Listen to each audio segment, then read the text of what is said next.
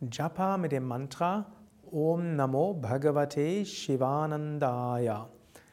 Wenn du dieses Mantra wiederholst für Japa, kannst du es als erstes laut mit mir wiederholen, dann immer sanfter, flüsternd.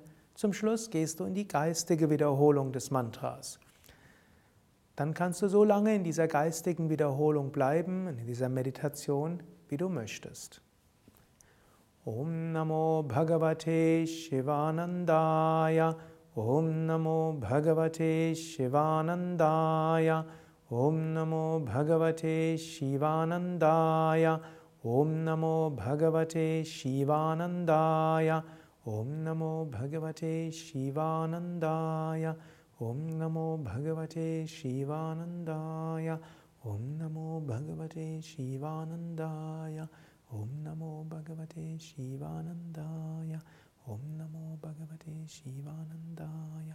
ॐ नमो भगवते शिवानन्दा